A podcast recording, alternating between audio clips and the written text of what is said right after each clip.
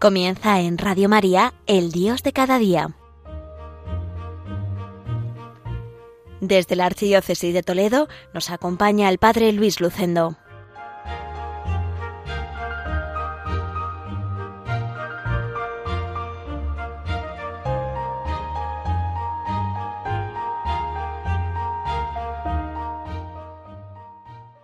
Muy queridos oyentes de Radio María, reciban un cordial saludo en este programa El Dios de cada día, hoy 25 de agosto del año 2023, día único y repetible que Dios nos regala para hacer el bien. Les habla Luis Lucendo, párroco de esta parroquia toledana de Villacañas, enclavada en la comarca de La Mancha. Estos días estamos peregrinando a Tierra Santa con un buen grupo de feligreses de Villacañas, recorriendo los lugares que pisó Jesús. Ya contaré más despacio todas las vivencias. Y seguimos viviendo los ecos de la JMJ de Lisboa. Nuestros jóvenes han llegado cansados, pero contentos. Hoy quiero recordar a una persona muy especial, que se preparó de una forma también muy especial para la JMJ. También algunas palabras del Papa Francisco y el testimonio de dos jóvenes. Primero, el pasado 15 de julio falleció Pablo Alonso, fray Pablo María de la Cruz, el salmantino de 21 años que ingresó en el noviciado de los carmelitas in, articulo mortis el joven padecía un grave sarcoma de Edwin desde hacía seis años. Pablo sabía que no podría ir a la JMJ de Lisboa, pero el 12 de julio escribió una carta al Papa Francisco en la que decía No sé si cuando reciba esta carta le podré acompañar desde la oración, o si Dios, en su infinita misericordia, me habrá llamado ya. En este caso espero que Él me permita echarte una mano, y mucho mejor desde el cielo, haciendo lío y fiesta, como usted bien lo dice.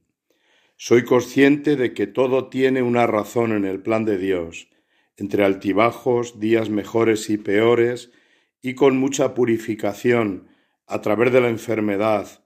Hoy miro mi vida y puedo confesar que he sido y soy feliz. He descubierto que el centro de mi vida no es la enfermedad, sino Cristo.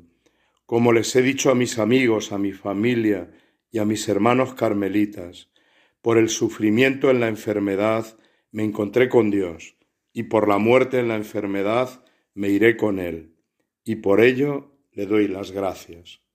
Y sigue diciendo Pablo, sé por experiencia que el fuego interno que puede tener un joven enamorado de Jesús no lo puede apagar nadie. Pido al Señor que en Lisboa arda ese fuego del amor de Dios. Cómo me gustaría que los jóvenes conocieran a Jesús, mi amado. Me ha dado tanto, me ha consolado tanto, me ha hecho tan feliz. Físicamente estoy sin fuerzas, pero la comunión de los santos me permitirá participar con vosotros de otra manera, más profunda y menos cercana.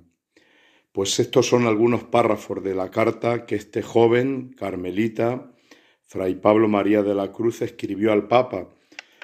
Esta carta le fue entregada al Papa en el avión que le conducía a la JMJ de Lisboa.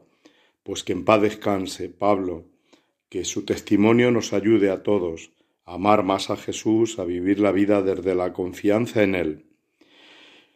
También quiero recordar algunas palabras del Papa Francisco. En la vigilia de la JMJ dijo a los jóvenes que lo fundamental es el amor de Jesús, que es gratis. Les dijo, en la vida nada es gratis, todo se paga, solo hay una cosa gratis, el amor de Jesús.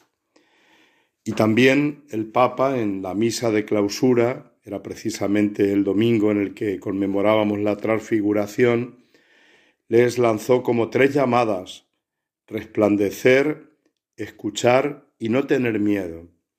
El Papa Francisco concluyó de esta forma la humilía de la misa de clausura, diciendo, Queridos jóvenes, quisiera mirar a los ojos a cada uno de ustedes y decirles, no tengan miedo, no tengan miedo. Es más, les digo algo muy hermoso. Ya no soy yo, es Jesús quien los está mirando en este momento, nos está mirando. Él los conoce, conoce el corazón de cada uno de ustedes, conoce la vida de cada uno de ustedes, conoce las alegrías, conoce las tristezas, los éxitos y los fracasos, conoce el corazón de ustedes, lee vuestros corazones, y Él hoy les dice, aquí en Lisboa, en esta jornada mundial de la juventud, no tengan miedo, anímense, no tengan miedo. Pues estas bellas palabras merece la pena también recordarlas para los jóvenes y para todos los que ya no somos tan jóvenes. Y también quiero hacerme eco de la JMJ con el testimonio de los jóvenes, de algunos jóvenes que he encontrado también en Internet. De aquí de Villacañas fueron también un buen grupo, cerca de 50 jóvenes, han venido muy cansados, pero han venido también contentos por la experiencia de fe que han vivido. Y quiero compartir con los oyentes de Radio María el testimonio de dos jóvenes de la diócesis de Getafe. El primero es de Alberto. Dice así, antes de empezar me gustaría dar gracias a Dios por haber vivido estos días y por poder ver cómo ha ido actuando en cada uno de nosotros. Los primeros días de Tui fueron imprescindibles porque pude entender la importancia de vivir bien la JMJ. Ya en Lisboa decidí confiar en el Señor, salir de mí mismo y dejar la soberbia de lado para poder acercarme más a Él, y hablé con muchas personas, recibiendo consejo para ver cómo podía conseguir esto, y vi cómo Dios me hablaba a través de cada uno. Con todo esto, los momentos de oración, las homilías y los encuentros con el Papa saqué de conclusión que debo ser testigo de Dios en la tierra, que hablo más de Dios mediante acciones y formas de vivir que mediante palabras, y que tengo la suerte y la responsabilidad de que hay muchas personas que me ven como un ejemplo, y es el momento de darles lo que he estado recibiendo yo a lo largo de los años, y especialmente en esta JMJ. Y el segundo testimonio es de una joven de Miriam, que dice así, en la segunda parte de esta peregrinación, la parte de Lisboa, ya se iba notando el retraso de sueño y las emociones estaban más a flor de piel, y es justamente por ello por lo que fue más dura y más bonita a partes iguales.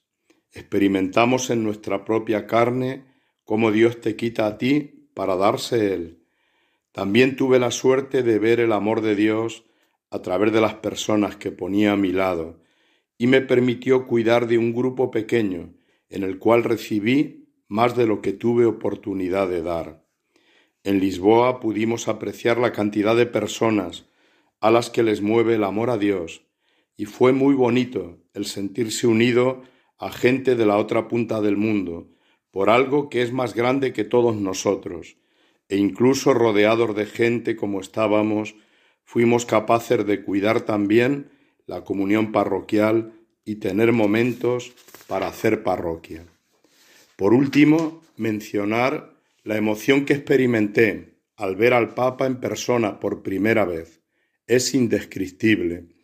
Era imposible no quererle, tan mayor y tan malito como sabíamos que se encontraba, pero ahí estaba, dando la cara y hablándonos a millones de jóvenes con sed de Cristo, con sed de dar más y de ser más en este mundo que se contenta con dar lo justo, hablándonos de no tener miedo a amar, rodeados de miedo al compromiso, y de ser una alegría misionera.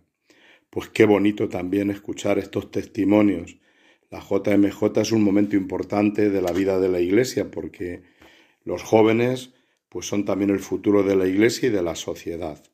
Pues ahora dejamos un tiempo de reflexión con una canción, Hasta la locura, Te quiero Señor. El amor a Cristo es lo fundamental en la vida de un cristiano.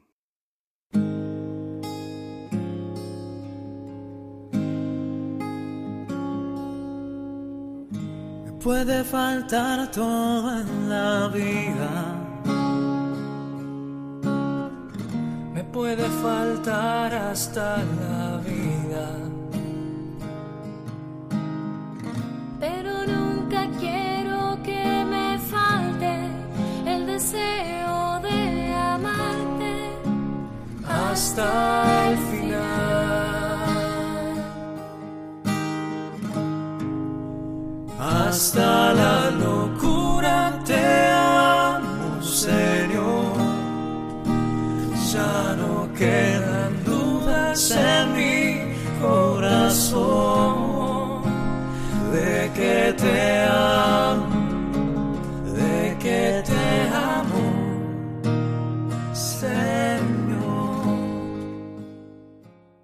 Y seguimos en la segunda parte del Dios de cada día, desde Villacañas, en Toledo. Hace poco leí en Internet un artículo sobre el fenómeno de los espirituales pero no religiosos en Estados Unidos. Quienes se identifican como tales varían en su filosofía espiritual individual, pero la gran mayoría comparten un conjunto de creencias que pone el acento en el amor, la emoción y la creencia en un poder mayor que está por encima de las iglesias, los dogmas y de cualquier concepción religiosa específica sobre Dios. Es un pensamiento muy en la línea de la New Age, que corre el peligro de convertirse en una religión a la carta, que tiene como centro a uno mismo y su bienestar, sin compromiso personal y comunitario. Curiosamente, hace poco en Villacañas me encontré con una persona que me dijo algo parecido. Me dijo, yo soy espiritual a mi manera, pero no practico ninguna religión. Yo le dije que me alegraba que fuera espiritual, quizás sea un paso, pero que ante todo el cristianismo tiene como centro a alguien, Cristo. Él es el centro de nuestra fe. Desde Cristo se nos revela el misterio del Dios Trinidad. Desde Cristo entendemos el sentido de la vida y de la creación. Desde Cristo nuestra vida alcanza una luz nueva. Y le dije, me gustaría hablar con calma contigo y presentarte a Cristo para que lo conozcas mejor. Y al llegar a casa busqué un texto para poderlo compartir con esta persona. Forma parte de una preciosa humilía de Pablo VI en Manila y se nos ofrece también en el oficio de lecturas. Y dice así, Jesucristo es el Mesías, el Hijo de Dios vivo. Él es quien nos ha revelado al Dios invisible. Él es el primogénito de toda criatura y todo se mantiene en Él. Él es también el Maestro y el Redentor de los hombres. Él nació, murió y resucitó por nosotros. Él es el centro de la historia y del universo. Él nos conoce y nos ama, compañero y amigo de nuestra vida, hombre de dolor y de esperanza. Él ciertamente vendrá de nuevo y será finalmente nuestro juez y también como esperamos nuestra plenitud de vida y nuestra felicidad. Yo nunca, continúa diciendo San Pablo VI, yo nunca me cansaría de hablar de Él. Él es la luz, la verdad, más aún, el camino, la verdad y la vida. Él es el pan y la fuente de agua viva, que satisface nuestra hambre y nuestra sed. Él es nuestro pastor, nuestro guía, nuestro ejemplo, nuestro consuelo, nuestro hermano. Cristo Jesús es el principio y el fin, el alfa y la omega, el rey del nuevo mundo, la arcana y suprema razón de la historia humana y de nuestro destino. Él es el mediador a manera de puente entre la tierra y el cielo. Él es el Hijo del hombre por antonomasia, porque es el Hijo de Dios, eterno, infinito, y el Hijo de María, bendita entre todas las mujeres, su madre según la carne, nuestra madre por la comunión con el espíritu del cuerpo místico. Esta homilía fue pronunciada, como digo, en Manila por el Papa Pablo VI y es una preciosidad. Yo creo que conocer a Cristo es un gran regalo.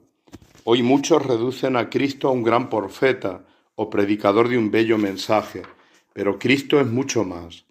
Nosotros hacemos nuestra la respuesta de la fe que encontramos resumida en el credo. Cristo es el Hijo de Dios hecho hombre.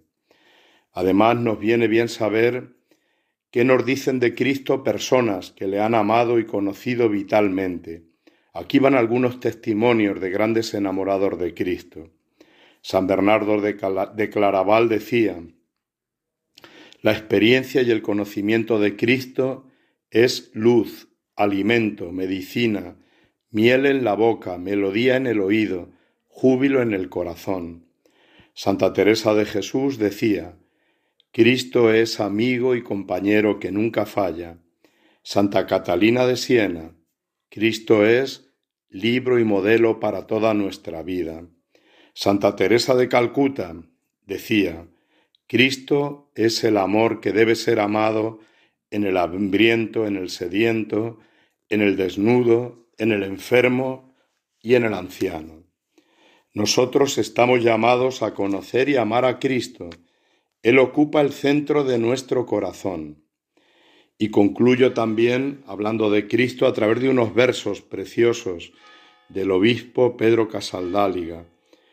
Dice en estos versos, Señor Jesús, mi fuerza y mi fracaso eres tú, mi herencia y mi pobreza, tú mi justicia, Jesús, mi guerra y mi paz, mi libre libertad, mi muerte y vida, tú, palabra de mis gritos, silencio de mi espera, testigo de mis sueños, cruz de mi cruz, causa de mi amargura, perdón de mi egoísmo, crimen de mi proceso, juez de mi pobre, de mi pobre llanto, razón de mi esperanza.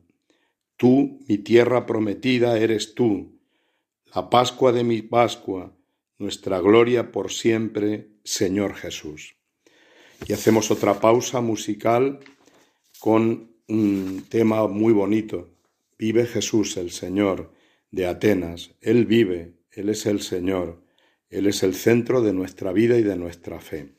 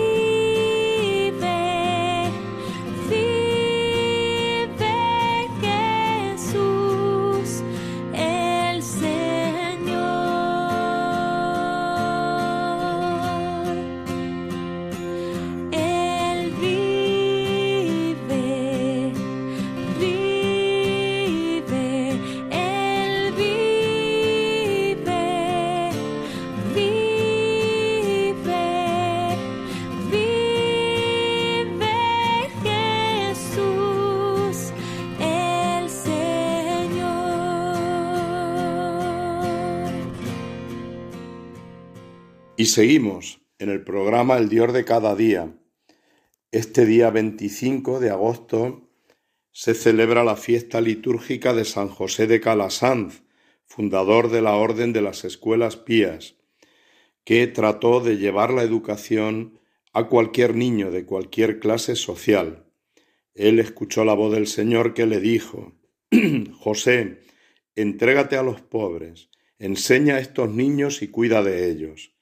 Murió en Roma a los 91 años y el Papa Pío XII lo declaró celestial patrono de todas las escuelas populares cristianas. Estamos ya cerca del comienzo del nuevo curso. Vamos a pedir por todos los maestros y profesores que pronto iniciarán el curso. Lo hacemos pues de corazón, pensando en tantos amigos que se dedican a la enseñanza. Y quiero invitar a todos a mirar a Cristo, Maestro en el Evangelio. Él es modelo de todos los maestros. Cuarenta y ocho veces aparece el término maestro en el Nuevo Testamento, especialmente aplicado a Jesús. El joven rico dijo a Jesús, Maestro bueno, ¿qué he de hacer para heredar la vida eterna? Este gran maestro es el que tiene la respuesta a esa gran pregunta. Y María Magdalena también dijo al Señor resucitado, Raboni, que significa maestro. Jesús enseña las palabras más bellas y las enseñanzas más auténticas, las palabras que marcan el camino de una vida. Ahí tenemos el sermón de la montaña que comienza por las bienaventuranzas, el mandamiento del amor, el Padre nuestro, el amor incluso a los enemigos, el perdón, hasta setenta veces siete. Jesús enseña con palabras y con obras, y aquí radica su, autoridad. Él enseña a orar, pero a la vez ora. Él enseña a perdonar hasta setenta veces siete, pero a la vez perdona. Padre, perdónalos porque no saben lo que hacen. Con delicadeza y con firmeza educa, educa con delicadeza a los niños, trata con delicadeza a los pecadores arrepentidos, como Zaqueo, la mujer adúltera. Trata también con firmeza a los soberbios fariseos. Educa también Jesús con recursos literarios. Ahí tenemos sus parábolas. Yo siempre digo que la reina de todas las parábolas es la del hijo pródigo. Si hubiera una olimpiada de parábolas, la medalla de oro se la llevaría el hijo pródigo.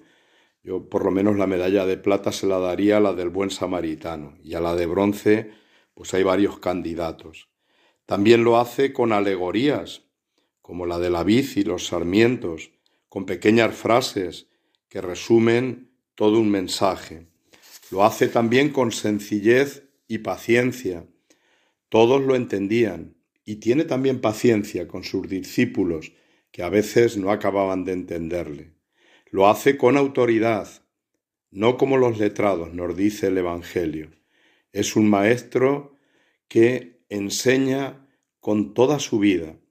Qué bonito es también para nosotros hoy pensar en Jesús como maestro y todos los que tenemos alguna responsabilidad de enseñar a los demás, parecernos lo más posible a Él.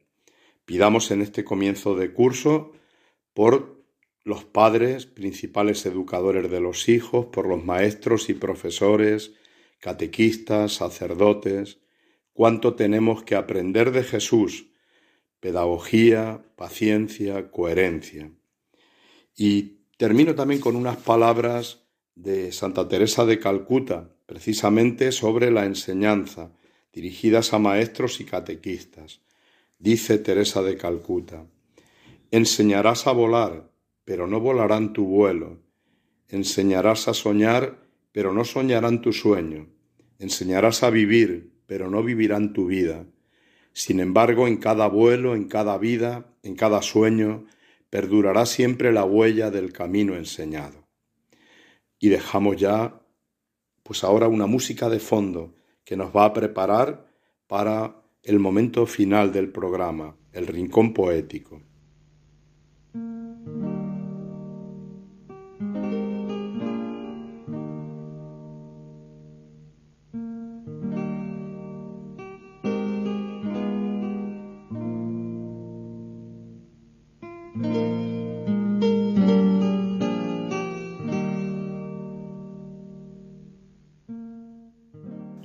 Y en este último momento, con esta música de fondo, quiero recordar un poema de Gloria Fuertes y otro poema de Damaso Alonso. El de Gloria Fuertes, los dos están dedicados a María, aquí en la radio de la Virgen. Gloria Fuertes tiene un poema precioso a Nuestra Señora de la Mayor Soledad y dice así con su lenguaje sencillo. Solísima sola, qué sola quedaste con tu hijo muerto, ahí de estandarte. Viudísima viuda de tu San José, ¿qué te queda ahora? Espinas y sed.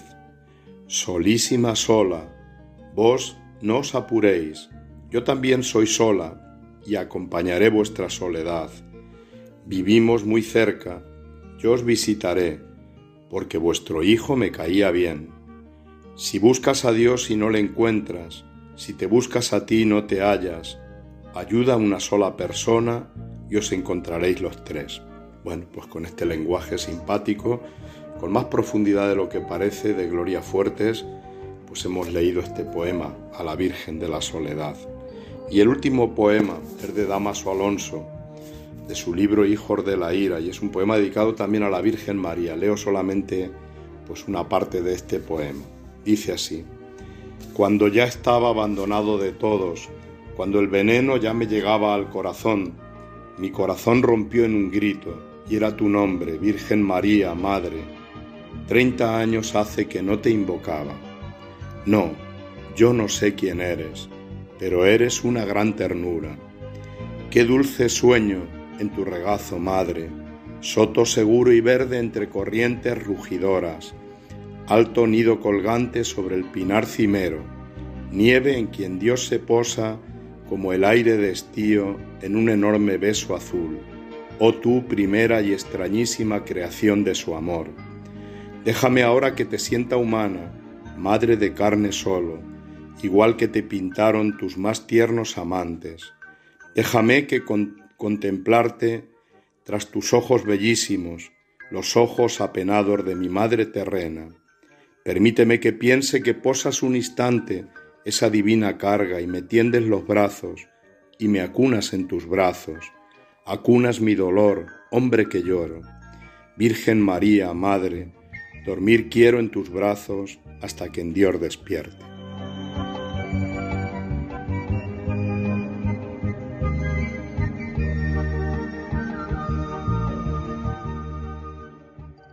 Pues aquí concluye este poema de Damaso Alonso y concluye también nuestro programa El Dios de cada día desde esta parroquia de Villacañas en Toledo.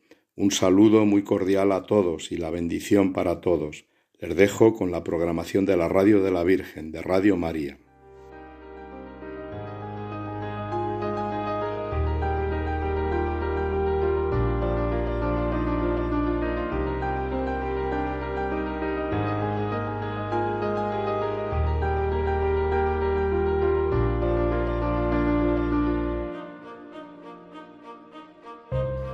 Finaliza en Radio María, El Dios de cada día, dirigido desde la Archidiócesis de Toledo por el Padre Luis Lucendo.